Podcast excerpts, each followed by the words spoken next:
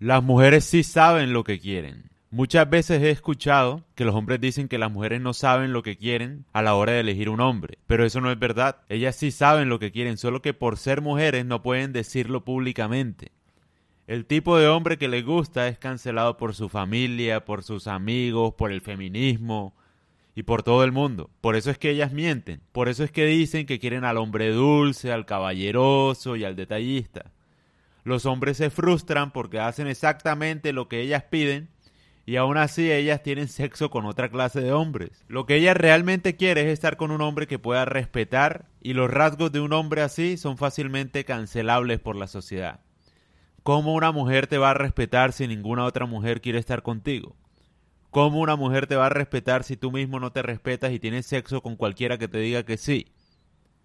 El respeto está vinculado también con el miedo. Ser demasiado amable y dócil te hace ver fácilmente manipulable. Ella te ve como un hombre fácil de conseguir. Y todo lo que es fácil de conseguir es aburrido. Puede ser lo que sea, pero nunca aburrido. Fingir cumplir sus estándares es aburrido y predecible. Aprende a identificar lo que ellas realmente quieren. Alguna vez escuché algo muy muy loco que decía como que las mujeres les cuesta incluso dejar una relación tóxica por lo mismo.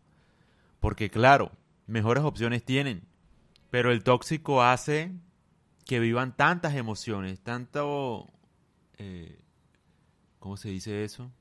Montaña rusa de emociones, que literalmente ella está entretenida con el tóxico, tal cual. Entonces si se queda con un buen hombre, se siente mal porque es como si estuviera aburrida de estar con un hombre así.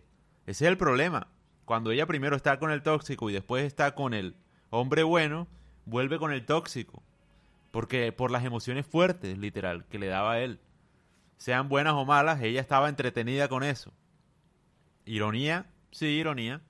Pero ni tan ironía, porque si uno se pone a ver el tipo de películas que ven las mujeres, ellas están fascinadas siempre con asesinos seriales y ese tipo de cosas, ¿no? Entonces, y le llevan cartas de amor a los asesinos seriales, la ironía. Eh, entonces, digamos que uno sí comprende que hay cierta atracción, no sé si hacia la maldad, puede que sí, porque llevarle cartas a un criminal que mató a su mujer es como raro, cartas y fotos de amor, pero también es que es inevitable que a veces ser muy bueno es aburrido, ¿no?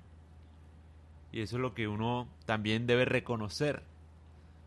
Hay que tener la suficiente madurez para creer lo aburrido, porque obviamente lo aburrido generalmente es bueno y es lo mejor que uno puede tener pero también lo aburrido cansa.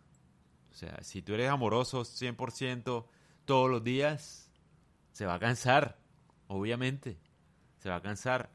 No estoy diciendo que tengas que ser un desquiciado, un psicópata, pero sí reconocer el hecho que ser muy bueno todo el tiempo cansa porque es muy predecible también. Y aparte es falso porque no todos los seres humanos somos así. Entonces nada, todo fluye en el amor incluso las emociones no tan bondadosas.